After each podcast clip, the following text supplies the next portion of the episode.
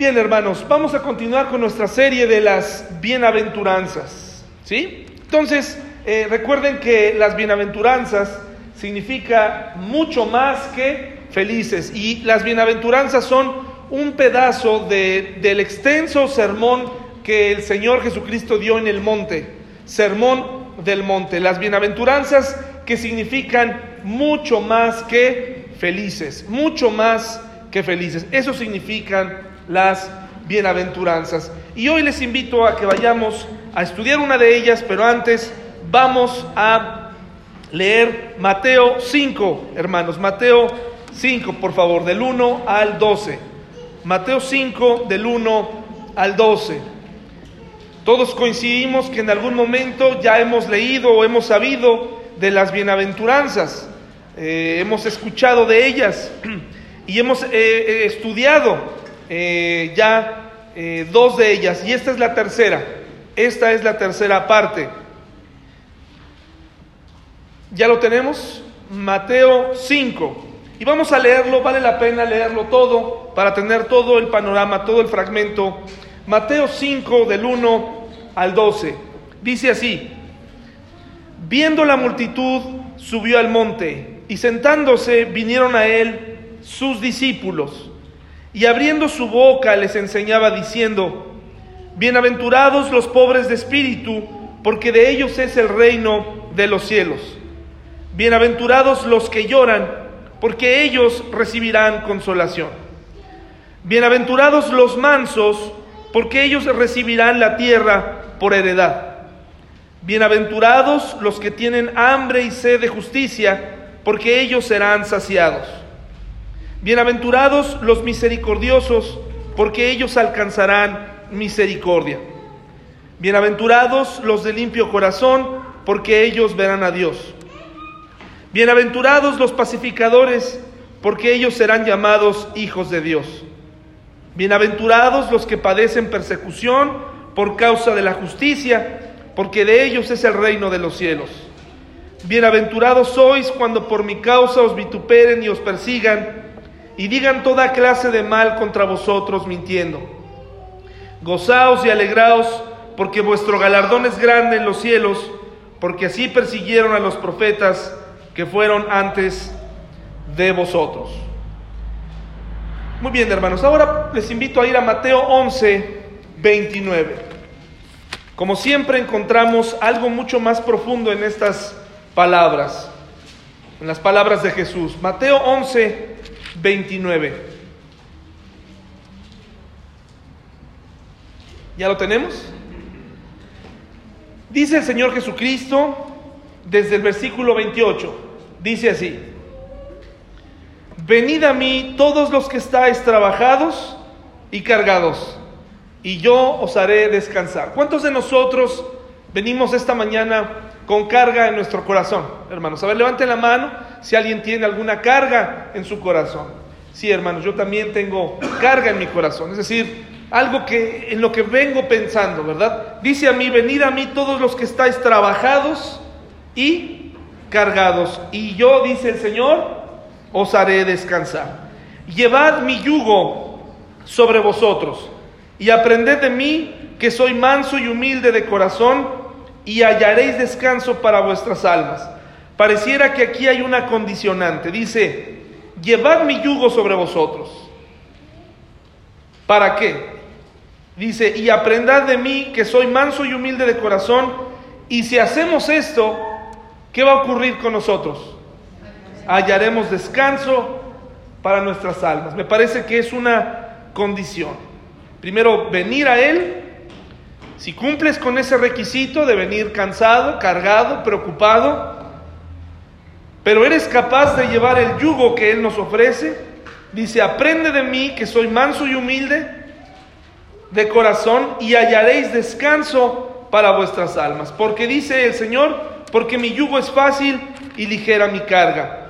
La bienaventuranza que vamos a estudiar el día de hoy está precisamente en el versículo 5 de Mateo 5. Regresemos allá y estudiemos de qué se trata, mis hermanos, de qué se trata esta bienaventuranza. Muchas gracias, hermano. Pensando, recuerden que la presentación se las puedo enviar a sus, a sus teléfonos, a su correo. Y la predicación la puede escuchar en diferentes plataformas. En Spotify o en podcast usted puede buscarlas y ahí está.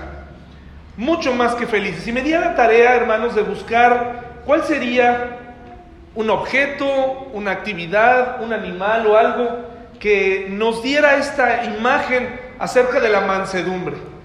Me puse a pensar eh, dónde encontrar algo que, que me ayudara a explicarles, a que yo mismo entendiera qué cosa es la mansedumbre.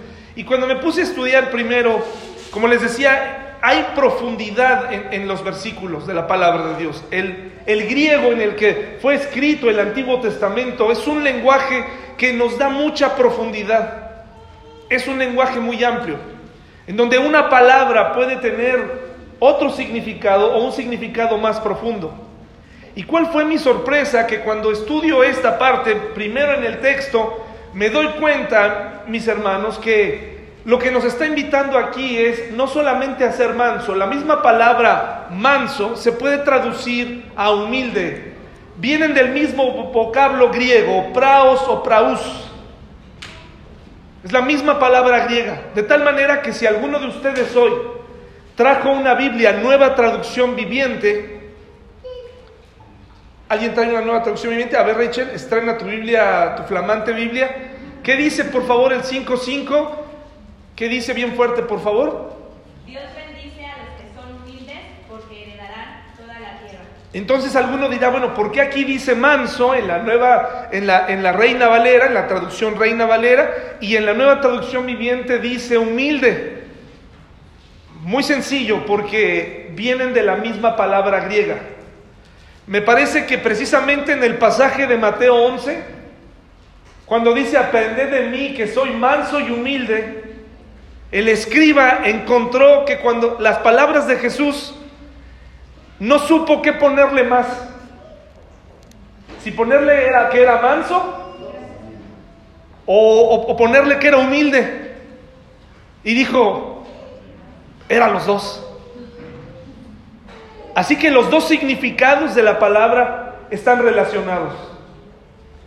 Por eso el Señor Jesús dice aquí, aprended de mí que soy manso. Y tenemos cosas que aprender de Jesús en cuanto a la mansedumbre y en cuanto a la humildad.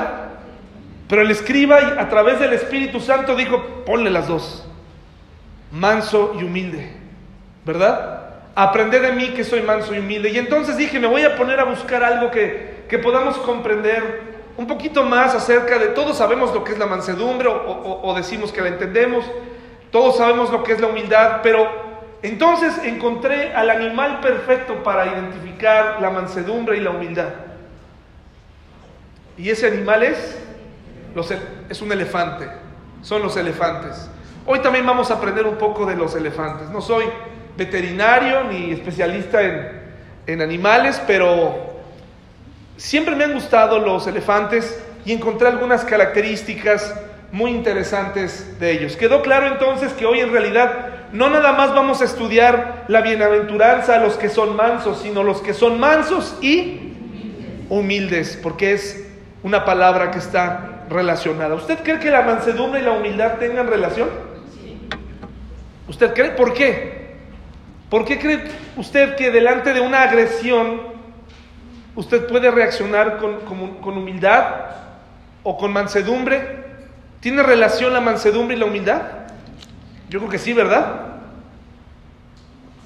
Yo creo que difícilmente podemos encontrar a una persona que sea humilde, pero que no sea mansa. Yo creo que va relacionado. Una persona humilde generalmente llegará a tener mansedumbre. Una persona mansa llegará a ser humilde. No quiere decir que no cometan errores, pero estoy hablando de que tienen una relación muy interesante. ¿Qué tiene un elefante? ¿Qué tiene? Son animales, son los animales más grandes sobre la tierra son los animales más grandes sobre la tierra. Hay un mito que dice que los elefantes le tienen miedo a los ratones, pero ese es un mito. Eso no es verdad. Hay muchas cosas interesantes sobre la vida de los animales, por ejemplo, que son los, son los únicos animales mamíferos que no pueden, eh, que no pueden saltar. No pueden saltar. Creo que lo voy a apagar, lo voy a apagar. La batería está. Gracias. Entonces, son los únicos mamíferos de cuatro patas que no pueden saltar, ¿verdad? Muchas gracias, Alex. Interesante porque, pues, este, y qué bueno que no saltan, ¿verdad? Gracias, mi hermano. Muchas gracias. Aquí lo acomodamos. ¿Qué más? ¿Qué más tienen los elefantes? Son los animales más grandes sobre la tierra. Tienen una memoria excelente. Excelente. De tal manera que se dice, acuérdense que estamos hablando de animales. Y aunque vamos a resaltar ciertas virtudes de los elefantes, pues son animales. Tienen una memoria tan buena que hablan de que pueden reconocer a las personas que les hicieron daño. De ahí que se ha reportado en algunos lugares donde viven que si hay cazadores furtivos que ponen sus campamentos o, o sus aldeas están cerca, regresan a vengarse. Imagínense. Pero tienen una memoria excelente. ¿En qué les ayuda esta, esta memoria? Son los únicos animales o de los únicos animales que pueden reconocerse frente a un espejo y verse tal como son. A muchos de ellos se les puso una marca en una oreja, un adorno, alguna algo y se les puso frente a un espejo. Y se comprobó que venían y, y sus ojos miraban hacia donde estaba su marca. Tenían esta respuesta de decir, yo tengo esta marca acá en mi lado, en el lado de mi cabeza, o sea, se acordaban, respondían a esos impulsos, recordaban, cuando fue eliminada esa marca, se la buscaban con la trompa, ¿verdad? Son los únicos animales que tienen la capacidad, de los únicos que tienen la capacidad de reconocerse frente a un espejo. Y con esta característica quisiera que fuéramos, por favor, a Romanos 12, 3. Romanos 12.3, porque tenemos que aprender de esta característica, sobre todo de la humildad. Romanos 12.3.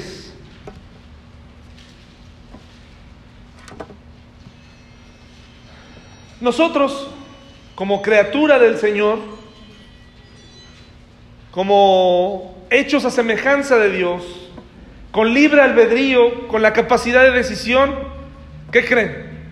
tenemos la tendencia de olvidar quiénes somos. ¿Quiénes somos nosotros?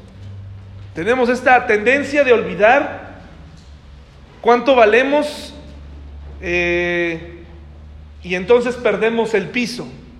Romanos 12.3 dice, digo pues por la gracia que me es dada a cada cual que está entre vosotros, y le está hablando a una iglesia, que no tenga más alto concepto que sí que el que debe tener, sino que piense de sí como. Quiere decir que cuando una persona se siente más, está perdiendo la cordura. Ha perdido la cordura. Una persona puede decirse muy humilde, puede hablarnos de mucha humildad, puede esquivar tu mirada para aparentar que tú eres más que ella o él. Pero en el fondo esa persona cuando se ve en el espejo dice, qué grande soy. Todo esto, ¿cuántos talentos tengo? Dios se mandó conmigo, soy talentosísimo. Soy hermoso, soy hermosa. ¿Qué daños causa la falta de humildad en la familia? ¿Qué daños causa, hermanos? Mucho, ¿no? Porque ahí está la guerra de los egos. Yo no cedo, él tampoco cede. Y entonces nos hemos olvidado de quiénes somos realmente. Dice aquí, ninguno tenga más alto concepto de sí que el que debe tener, sino que piense de sí con cordura conforme a la medida de fe que Dios repartió a cada uno. Así que si los elefantes tienen la capacidad de recordar quiénes son frente a un espejo, creo que nosotros también tenemos que recordar quiénes somos. Somos criaturas, no somos gente traída o... Saben hermanos, eh, disculpen ustedes, eh, lo bueno es que está grabado y, y de verdad Dios sabe que no es mi intención, pero herir a nadie, de verdad, ¿eh? Pero siempre es bueno decirlo. Vivimos en una época en donde lo que más le duele a la clase social alta es que haya un presidente que no tenga esas mismas características. Mucha gente puede estar en contra de lo que hace el gobierno, porque no va a ser todo bien, ¿sí? Pero los mayores ataques que yo he leído y que he visto van con su edad, con su clase social, con su, con su forma de comportarse. La clase, la clase alta se encuentra muy ofendida. Se ofenden de que haya gente popular, ¿no? Gente común. Nos olvidamos de dónde somos. si tenemos un poco de dinero, eh, nos sentimos más. Si tienes buenos logros, un buen carro, te sientes más que los demás. Si tienes eh, talentos, te sientes más que los demás. Y a veces ni teniéndolo. A veces ni teniéndolo nos sentimos más que los demás. La Biblia nos invita, nadie piense que es mejor que los demás, incluyéndome. Yo no soy mejor que usted. Yo no soy mejor que usted. Yo no, por estar aquí yo no soy mejor que usted. Ese es un, grave problema en las iglesias y con la gente. Piensan que el pastor es superior, pero usted sabe, yo no soy mejor que usted. Pregúntele a mi familia y se van a dar cuenta que no soy mejor que usted. Hay que pensar de cada uno de nosotros con cordura, vernos al espejo y también está el lado contrario, sentir que somos basura, ¿no? Sentir que no somos nadie ni nada, sentir que no somos lo suficientemente bonitos. Esta crítica siempre la he hecho a lo largo de este tiempo, pero es difícil encontrar a un niño mexicano normal en una caja de pañales. Es muy difícil encontrar una cara de un niño mexicano, ¿verdad? El otro día escuchaba una crítica a uno de esos programas que pusieron ahora, que tiene una gran producción que se llama Hernán, que cuenta la conquista, escrita por españoles, donde hay un cierto sesgo, donde favorecen a los españoles, ¿verdad? Donde, donde hacen creer que los mexicanos somos así como barbarie y ignorantes pero el español lo ponen siempre culto, siempre a un nivel superior. Y uno de los, una de las personas, fíjense, fíjense nada más a qué grado hemos llegado, que una de las críticas a esta, a esta película fue la siguiente. Dijeron, oye, es que la Malinche, según la historia, era hermosa y la que pusieron ahí no es hermosa. Es que, fíjense eh, a lo que hemos llegado, ¿no? O sea, queremos que la Malinche la interprete una modelo, ¿no? Para que nos represente a todos o a cierto sector, para que se identifiquen todos, no es que la Malinche era hermosa. Y luego dice esta persona, dice, es que dicen que los indios, así se expresó, hablando de los aztecas, los indios puros eran hermosos. Entonces metemos el concepto de la belleza en la raza para para que al final, pues, digamos, pues éramos hermosos, pero algo pasó. Algo nos pasó. Hermanos, eh, siéntase feliz, joven, siéntete feliz con, con quien eres, como eres. No te dejes engañar con, con que tienes que verte de cierta manera, con que tienes que ser aceptado, Siéntete feliz. Ahí está la clave. No pierdas la cordura. Cuando alguien te haga, te, diga, ay, tienes unos kilos de más, usted diga, bueno, ¿y a ti qué te importa? ¿No? eres, a menos que sea por salud, ¿verdad? Será necesario bajar, pero hay, hay edades en las que los, los niños, no, los adolescentes no se han definido aún y ya están ahí presionándolos para que se vean de cierta manera. Mucho cuidado, hay mucho engaño en este mundo. ¿Qué nos, qué nos conviene? Mirarnos en el espejo y recordar, al menos en el mundo, si no lo saben, yo te quiero decir, eres creación de Dios. Eres muy especial para Dios. No importa de qué raza seas, no importa qué mestizaje, no importa eh, de qué, qué sucedió, eres, eres valioso para Dios. Tu alma es importante para Dios. Tu cuerpo es importante. Entonces hay que valorar esto, mis hermanos. Los elefantes, en su, en su poderío, hablando de la mansedumbre, sabían que ellos piensan cuando están atados en un zoológico, antes los ataban, ahora eso ya está muy prohibido, pero sabían que ellos pudieran, si se dieran cuenta, de sacar la estaca que está clavada profundamente, pero no lo hacen porque no lo saben. Pero nos habla de la mansedumbre. La mansedumbre es como que tú sepas que tú puedes hacer algo y te controlas. Y qué difícil es porque muchos de nosotros, al menos yo me he equivocado muchas veces zafando la estaca y ahora ahí te va. ¿No? Y ahí va mi venganza y regreso a tu campamento y lo aplasto, ¿no? La mansedumbre es saber, es poder bajo control, es saber que tú puedes hacer, tomar ciertas decisiones en contra, pero no lo vas a hacer. Y te quedas quieto. Eso es la mansedumbre.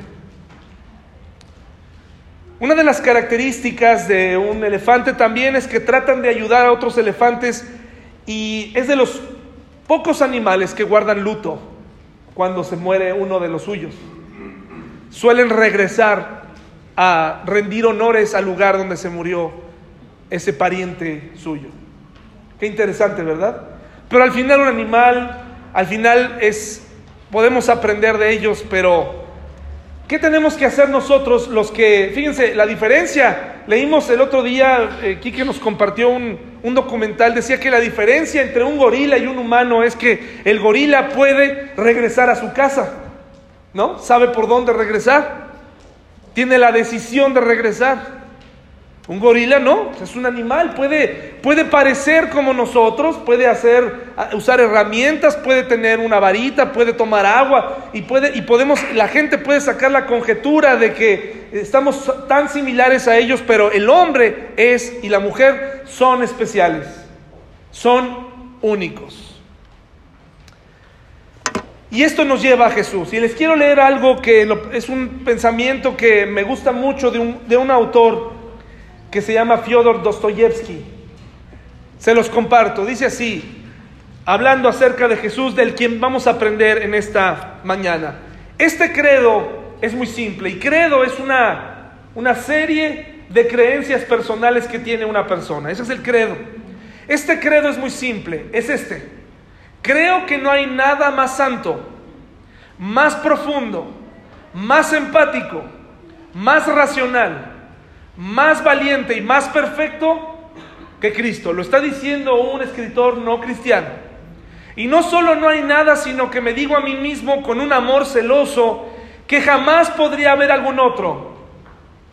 Es más, si alguno pudiera probarme que Cristo está fuera de la verdad, y si la verdad realmente excluyera a Cristo, preferiría quedarme con Cristo y no con la verdad, dice Fyodor Dostoyevsky.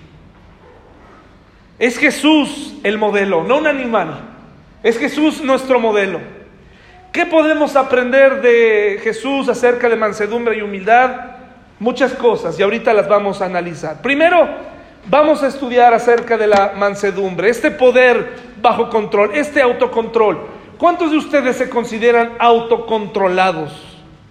Que dicen, yo me controlo. ¿Quién es el valiente para poder decirle, yo quiero aprender de ti? A ver, levante la mano quien dice, yo soy autocontrolado. Y si lo levantas está bien, no, no voy a decir nada que te lastime. Nadie. Ese es un problema.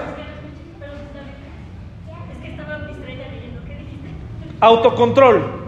Alguien controlado, alguien, alguien manso. Que diga, yo estoy, mm, soy manso.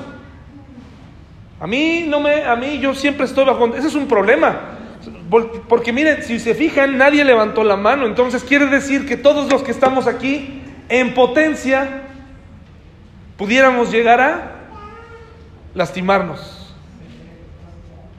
Pudiéramos llegar a lastimarnos. En potencia pudiéramos llegar a perder el control. Y cuando se pierde el control es un problema. Si no desarrollas mansedumbre, va a ser un desastre. Si alguien en la familia no se controla, va a ser un desastre. Ahora, controlarse no es quedarse callado. Porque yo conozco gente que se queda callada, pero sigue haciendo cosas. ¿Sí? No te hago nada, pero te pongo una trampita, ¿verdad? Eh, dejo de hacer ciertas cosas. Eso no es mansedumbre. Eso es, eso es ser calculador, eso es ser frío, estratégico. Ah, no te voy a decir nada, te voy a dejar fallar. Eso no es ser manso. Si hay alguien aquí que dice, pues yo nunca digo nada, pero, pero exploto por todas las del año, eso no es ser manso. Eso no es ser manso. Si alguien aquí explota cuando se enoja, tiene un carácter ¿Cómo? Colérico, agresivo, ¿qué más? Sí, pero hay una, hay una, nos encanta, a las personas que explotan les encanta usar esta frase. Y se las vamos a, se las vamos a destruir. Es correcto que dice, yo tengo un carácter fuerte. Muy fuerte, te dicen, ¿no? Cuidado. Y te lo dicen sonriendo para que disfrutes su sonrisa antes o por si algún día te llegaras a encontrar, te digan, yo te lo advertí, que yo tengo un carácter fuerte. Bueno, para todos los que piensan que tienen un carácter fuerte por gritar, eso no es verdad, no, su carácter no es fuerte, tu carácter no es fuerte, tu carácter es muy débil. Estás en lo más primitivo del, del estudio del carácter. Porque una persona que reacciona de esta manera es débil. Entonces, eso ya no lo digas porque no es verdad. Tienes un carácter débil. Gálatas 5:23, mis hermanos, por favor. Qué difícil es la mansedumbre, es más de lo que creemos. Por eso necesitamos aprender de Jesús. Gálatas 5:23. Uno puede decir mucho que yo creo, que yo sí soy, pero quién sabe, hermanos. ¿Se acuerdan que hablamos del fruto del Espíritu Santo? Y que el fruto del Espíritu es amor, gozo, paz, paciencia, benignidad, bondad, fe y ¿qué? Mansedumbre. Necesitamos ser mansos, mansos. Y les voy a decir algo que durante mucho tiempo yo prediqué y, usaba esta frase como divertida, este juego de palabras, y decía yo, eh, somos mansos pero no mensos, ¿no? Pero ahí está mal, porque si la palabra, si la palabra es mansedumbre y humildad, entonces eh, me parece que está mal enfocado, porque hay ocasiones en las que vas a terminar pareciendo un menso, ¿verdad? Vas a tener que ceder. Para el mundo vas a terminar siendo un tonto pero es preferible. Así que esa combinación ya no la usé jamás. Creo que hay ocasiones en las que pareciera que es mejor quedar así. A parecer, a ser alguien calculador que planea cosas para dañar. Isaías 53, mis hermanos.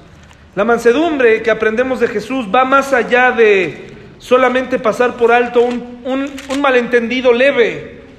Muchos de nosotros pasamos por alto ciertas cosas. Tenemos nuestro catálogo de cosas que sí pasamos por alto. Por ejemplo, si alguien eh, te dice un insulto, bueno, pues dependerá de qué tipo de insulto. Al mexicano le molesta mucho que se metan con su mamá, ¿verdad?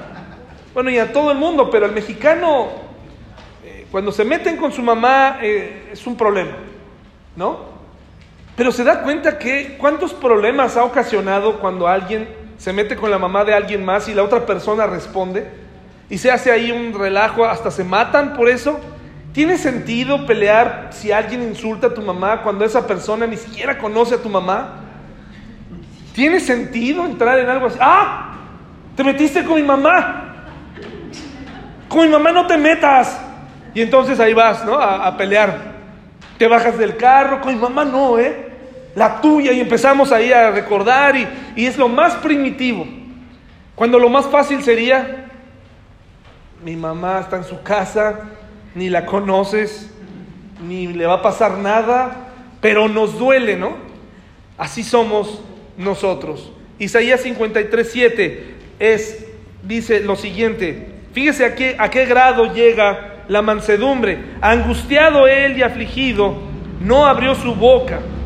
Como cordero fue llevado al matadero y como oveja delante de sus transquiladores enmudeció. ¿Y qué? La mansedumbre es tener todas las evidencias para evitar ser juzgado. Tener todas las evidencias para evitar que para, para ganar un pleito. Tener todo frente a ti para acabar a la otra persona con una serie de cosas y sin embargo decir, no lo voy a hacer. No lo voy a hacer. Me voy a guardar. Sé que lo puedo hacer. Sé que podría lastimarte. Sé que puedo vengarme. Sé que con esto que te voy a hacer te voy a lastimar, pero no lo voy a hacer. Poder bajo control. Y entonces ahí es donde mostramos verdaderamente si somos mansos. A los ojos de los demás, probablemente, sobre todo cuando hay un tercero, la mayoría de ellos te aconsejan, hombre, no te dejes, arráncate, órale, hombre, dile y contéstale y pelea y lucha por tus derechos, hermanos. Es, es, es, increíble lo que está pasando en el mundo, no nada más en México, hermanos, no nada más en México. Y, se lo digo por salud mental, no haga caso de muchas cosas, de veras. Hay mucha basura en los medios. No haga caso de eso. Usted enfóquese en seguir adelante. No haga caso de eso. Déjele a Dios sus preocupaciones. Pero es increíble lo que está pasando en, América Latina. Las mujeres se han levantado, ¿verdad?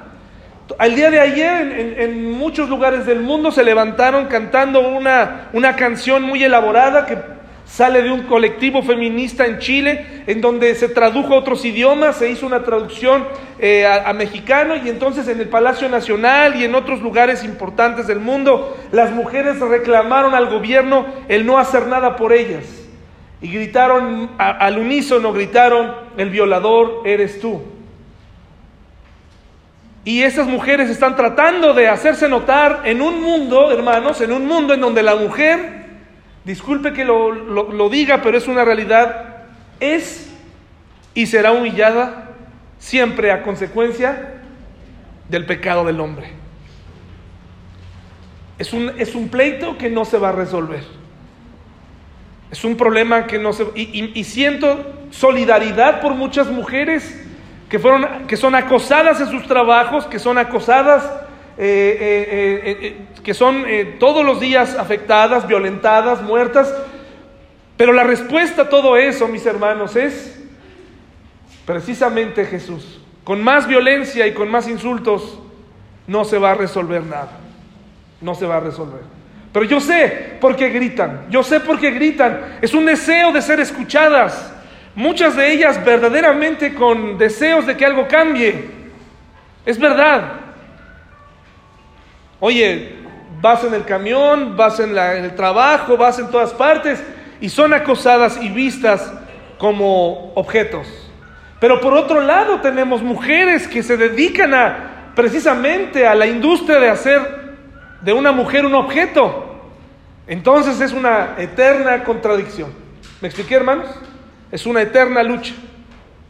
Mansedumbre, hermanos, poder bajo control. Mateo 26, 38, por favor. Jesucristo en la cruz, teniendo todo, aun cuando le recordaron que era el Hijo de Dios y que le dijeron, oye, ¿se acuerdan cuando Pedro le cortó la oreja a Malco? ¿Se acuerdan? Y se acuerdan cuando Malco, cuando Pedro le dijo, oye, este, Jesús le llamó la atención a Pedro y Jesús le dijo, oye, ¿tú no sabes que pudiera decirle a mi Padre que baje y elimine a todos estos? ¿Sí o no? Mateo 26, 38.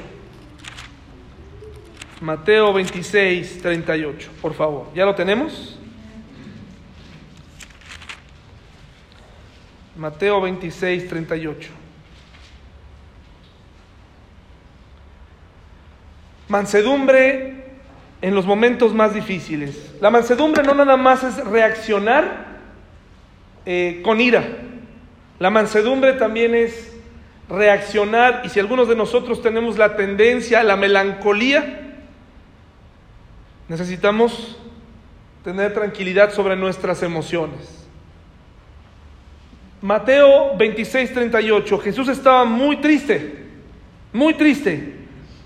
Dice desde el 37, y tomando a Pedro y a los dos hijos de Zebedeo, comenzó a entristecerse y a angustiarse en gran manera. Entonces Jesús les dijo, mi alma está muy triste. ¿Hasta dónde? Hasta la muerte. ¿Y qué hizo Jesús? Salió corriendo del huerto de Getsemaní, envuelto en ansiedad, envuelto en... ¿Qué hizo, hermanos? Se quedó. Soportó. Le pidió ayuda al Padre estuvo orando. Tienes un problema serio, emocional, tienes un problema donde las cosas no han salido bien. La solución no es salir corriendo de tu casa o no viniendo a la iglesia. Tienes un problema, fíjense cómo somos los hombres, que enmascaramos el verdadero problema que tenemos y, le ponemos una, una careta enfrente. Le echamos la culpa a los demás de un problema que tiene años sin resolverse. Decimos que ya no venimos a la iglesia porque la gente en la iglesia nos ha lastimado, porque el pastor no me cae bien, porque el pastor no es un buen líder, porque el pastor hizo esto y aquello. Y está bien, está bien, el pastor es imperfecto. Pero enmascaramos el verdadero problema y es que no sé cómo guardar mis emociones, no sé cómo reaccionar. Eh, mi vida está mal, estoy envuelto de ansiedad, estoy envuelto en problemas, pero mi, mi, solución al problema es, ahí me tratan mal, ahí no me atienden, me retiro de la iglesia. Esa no es la solución, porque a donde quiera que vayas, no importa delante de quién estés, no importa qué pastor escuches, tu problema se va a repetir una y otra vez hasta que aprendas a manejar tu ansiedad y a depender. Y en un momento tan complicado, orar a Dios y, pedirle, Señor, cambia mi iglesia. Guía a este hombre imperfecto, ayúdalo, ayuda a mi esposo, ayuda a mi familia, sácanos de aquí, ayúdanos a tomar decisiones. Pero cuando decidimos tomar decisiones extremas, el problema solamente se hace más grande. Así que la mansedumbre no nada más es reaccionar con ira, sino reaccionar de la manera equivocada. ¿Cuántos de nosotros no quisiéramos haber reaccionado mejor en el último problema que tuvimos?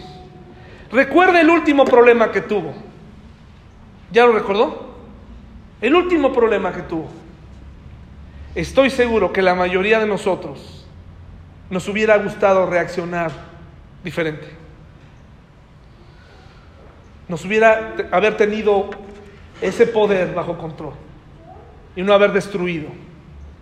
Juan 18, 22, hermanos, por favor. Juan 18, 22.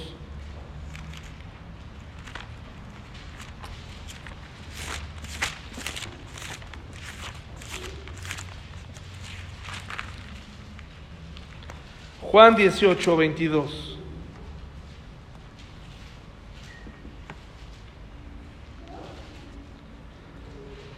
Y yo le reto y me reto a mí mismo a soportar algo como lo que soportó Jesús aquí. Esto es, esto es mansedumbre pura, hermanos. Es mansedumbre pura. ¿Ya está? Dice, vamos a leer desde el 19. Una, esto es después del Getsemaní. Jesús venía de haber sudado sangre porque era, era humano. Es Dios, pero era hombre. Y esta enfermedad es real. Este padecimiento, cuando está sujeto a mucho estrés, hubo sangre. Dicen que es muy dolorosa porque rompe los poros. Por eso sangra, etc. Entonces venía lastimado, tal vez con un poco de sangre ya en su cuerpo. Y el sumo sacerdote preguntó a Jesús acerca de sus discípulos y de su doctrina. Jesús le respondió, Yo públicamente he hablado al mundo.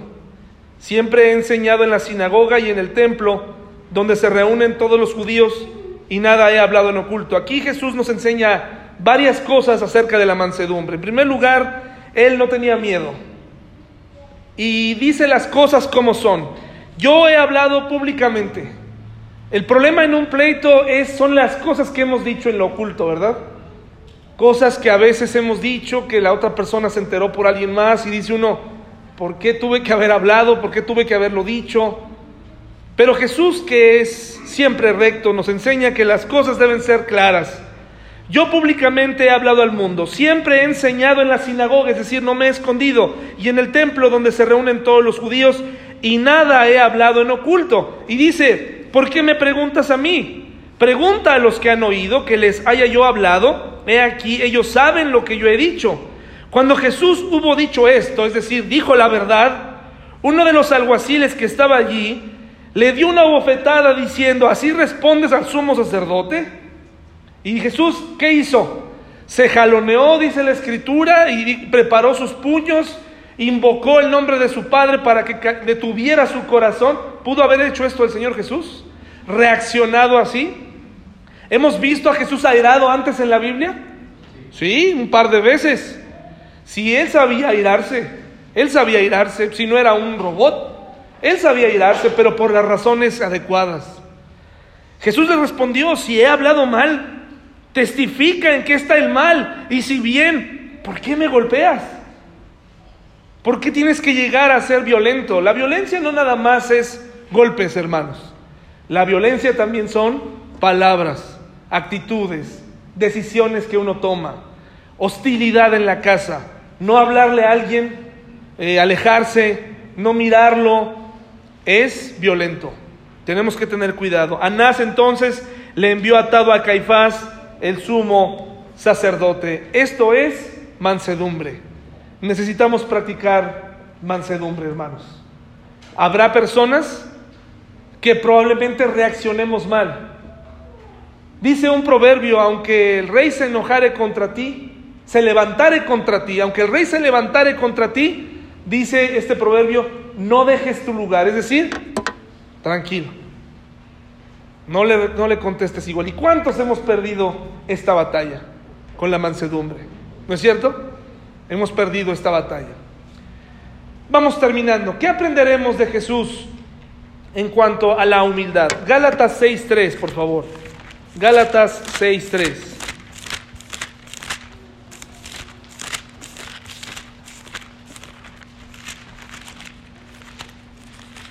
Gálatas 6.3.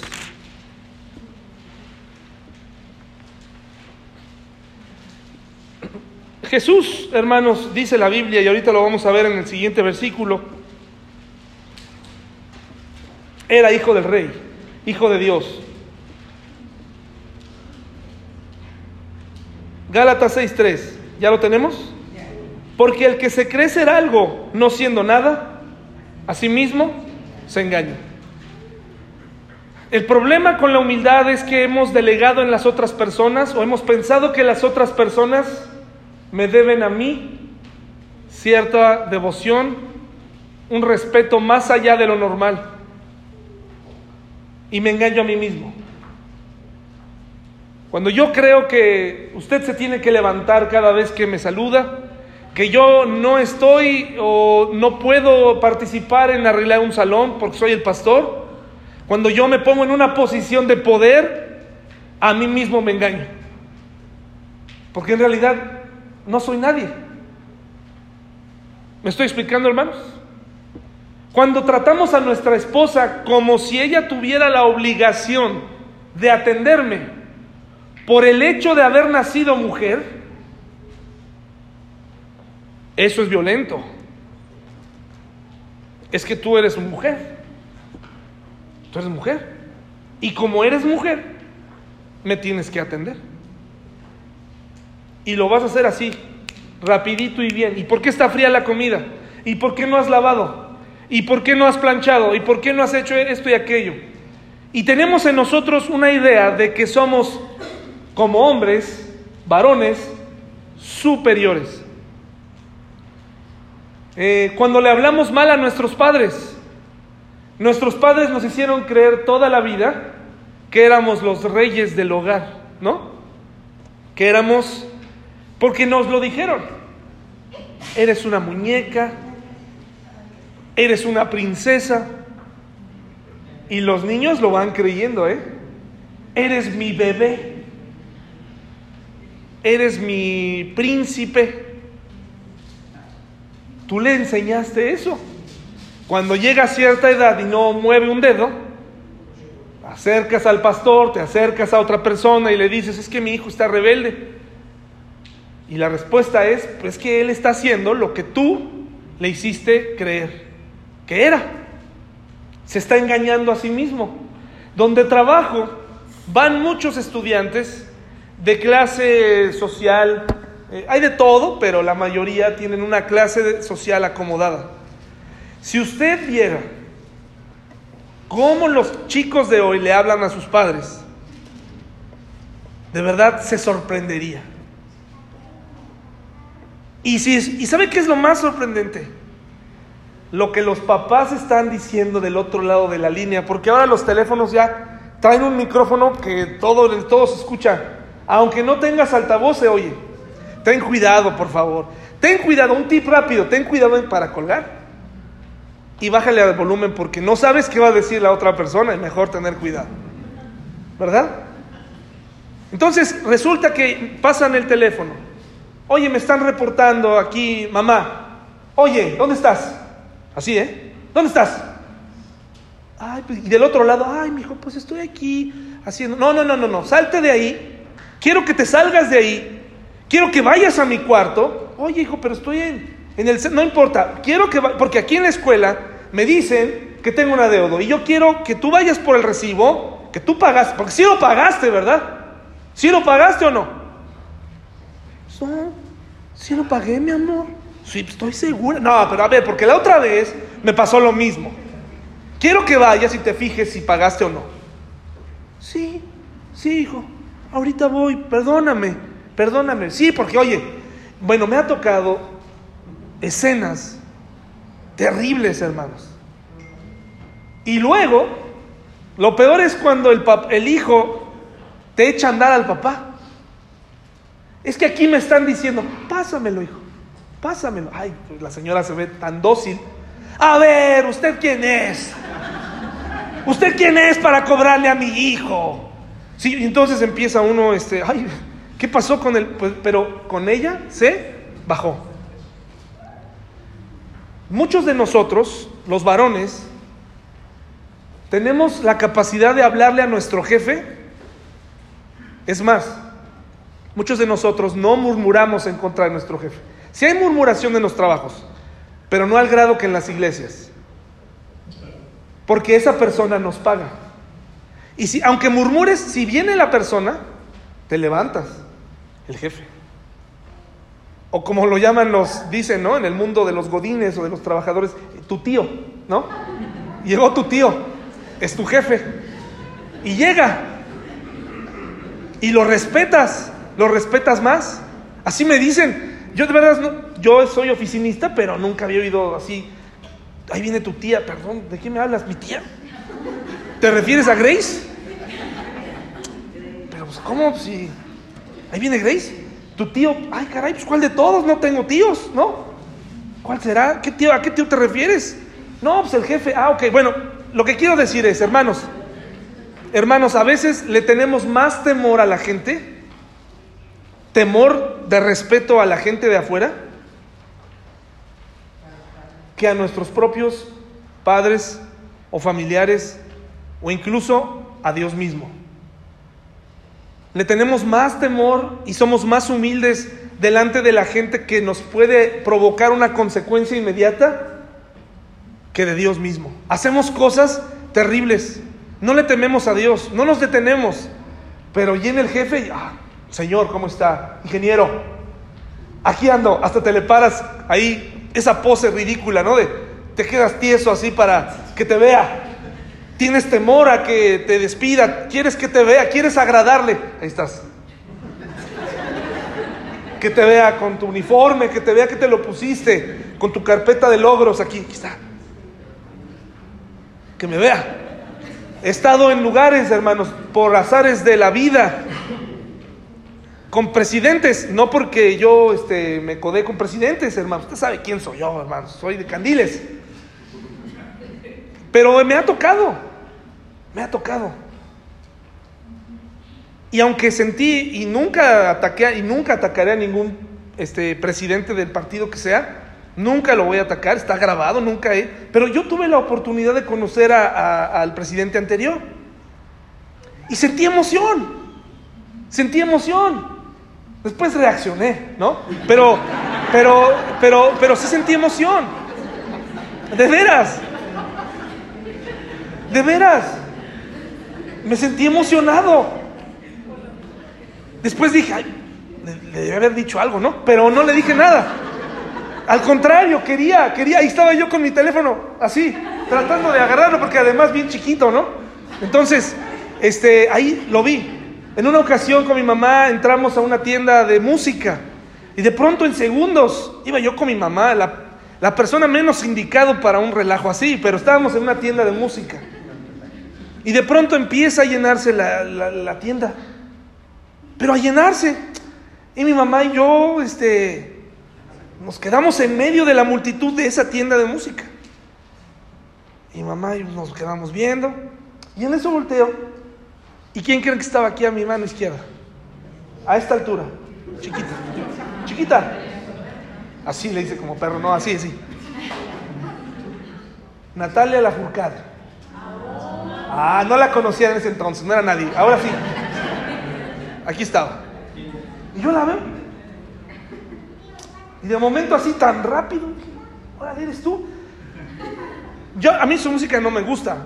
Y le dije, oye, este, me volteo, nos dio tiempo mi mamá y a mí delante de ella ser ridículo y decirle, oye mamá, este, le pedimos un autógrafo, ¿no? Y dice mi mamá, y la, chica viéndonos. Y Natalia la Furcade viéndonos. Y dice, dice mi mamá, señorita, podemos agarrar una de estas donde estaba ella, casi del mismo vuelo, este, una foto de ella. Le podemos agarrar una de estas para que nos la autografíes. Dice Natalia Lafourcade. No, es que ese es de la tienda, señora. Le digo, oye, pues no traigo nada, mamá. A ver, le dije, búscale, búscale para. Y, Natalia Lafourcade aquí, y búscale, mamá. Y me dice mi mamá, ay, pero ¿para poco quieres uno de Pues no, ¿verdad? Nos vamos y la dejamos ahí. Fuimos, tuvimos la oportunidad de, de tener una foto con Natalia Lafourcade, mi mamá y yo, mi mamá a un lado, igual de chaparrita y yo en medio, y no la aprovechamos. Pero ese temor, ese temor, ese respeto ante las celebridades, más que para Dios, nos hace ponernos locos. Cuando pecamos, cuando pecamos, hermanos, no nos pone así. No mostramos humildad delante de Dios, al contrario, mostramos valentía, arrojo para pecar. Órale, vámonos, vamos a pecar de una vez, vamos a murmurar, vamos a hablar, vamos a destruir. Y no pensamos que Dios está ahí, que Dios nos está viendo, que Dios está presente. Y tenemos más respeto por, por otras personas. Hay padres de familia, gente que recibe, son anfitriones en casa y son muy respetuosos de los visitantes, pero a su familia la tratan muy mal. Eso es una pena, hermanos. Filipenses 2.6, ya leímos Gálatas 6.3, ¿verdad? Porque el que, el que se cree ser algo no siendo nada a sí mismo se engaña. Filipenses 2.6, por favor. Filipenses 2.6. Eh, dice, el cual siendo en forma de Dios, Jesús no estimó el ser igual a Dios como cosa a que aferrarse, sino que se despojó a sí mismo tomando forma de siervo, hecho semejante a los hombres y estando en la condición de hombre, se humilló a sí mismo haciéndose obediente hasta la muerte y muerte de cruz. Y aquí viene la historia de Juan 13, que no la vamos a leer, pero es esa historia tremenda en donde Jesús, el Hijo de Dios, antes de ir a la cruz, lavó los pies de sus discípulos, pies sucios, pies asquerosos, pies de hombres caminantes. Y Jesús tuvo el tiempo de antes de ir a la cruz, lavar los pies uno a uno. Eso es humildad, hermanos. ¿Cuánto nos hace falta? Nosotros que pensamos, yo soy humilde, yo soy una persona muy sencilla, yo soy gente del pueblo, no es cierto. Hermanos, me he dado cuenta que a veces yo me he escondido en una careta de humildad, pero no soy humilde. En mi forma de reaccionar me doy cuenta que no soy humilde, que tengo mis propios altares a mí mismo, que tengo mis propias eh, necesidades personales eh, ocultas, mis propios eh, problemas, y no quiero que nadie lo sepa, mis propias debilidades. Este es, mis hermanos, tal vez el ejemplo más hermoso de, y con esto quiero terminar. La mansedumbre y la humildad se aprenden del Maestro. Venid a mí todos los que estéis trabajados y cargados y yo os haré descansar. Nos invita el Señor Jesús, el versículo que sigue, a tomar su yugo. Esto está, esto está mal. ¿Se, ¿Se, dan cuenta de lo que dice? Toma mi yugo. Toma mi yugo. ¿Qué encuentra de raro ahí? Toma mi yugo. Porque mi yugo es fácil. ¿No encuentran algo raro en esta frase? Tomad mi yugo, dice Jesús. Ese es un yugo. El yugo es una herramienta de trabajo para arar la tierra. En el yugo se requieren, para que funcione correctamente, se requieren dos animales, dos. En la imagen que Jesús quiere que nosotros tuviéramos, que tengamos en la mente es, tu yugo hasta ahora ha sido chueco. Has arado otra tierra, has estado en otro lado. Parece ser que tu esposa no va al mismo lugar, tu esposo no va al mismo lugar, tu iglesia no va al mismo lugar, tu pastor no va al mismo lugar. Te sientes triste, decepcionado. Pero dice Jesús, toma mi yugo. Lo que es tremendo aquí, hermanos, de comprender es que Jesús tenga un yugo. Y que Jesús haya querido tener un yugo para que tú puedas estar en la otra parte. Jesús no necesita un yugo. Jesús no necesita arar otra tierra. Jesús no necesita eso, es el Hijo de Dios. Sin embargo, Él dice, toma mi yugo, porque entre los dos vamos a caminar, vamos a arar esta tierra. Pero para, para poderlo hacer tienes que humillarte. Aprende de mí que soy manso y humilde. Yo ya estoy aquí listo para caminar contigo. ¿Tú quieres caminar con Él? ¿Quieres caminar? Tienes que tomar su yugo. La mansedumbre y la humildad se aprenden de Él. Este es el ejemplo perfecto. Cada vez que sientas, no, es que el cristianismo, es que la iglesia, todo el mundo me falla, tienes que recordar algo. Jesús te está invitando a que lleves su yugo, que camines con Él. Te está invitando a eso. Hay cosas que no entendemos.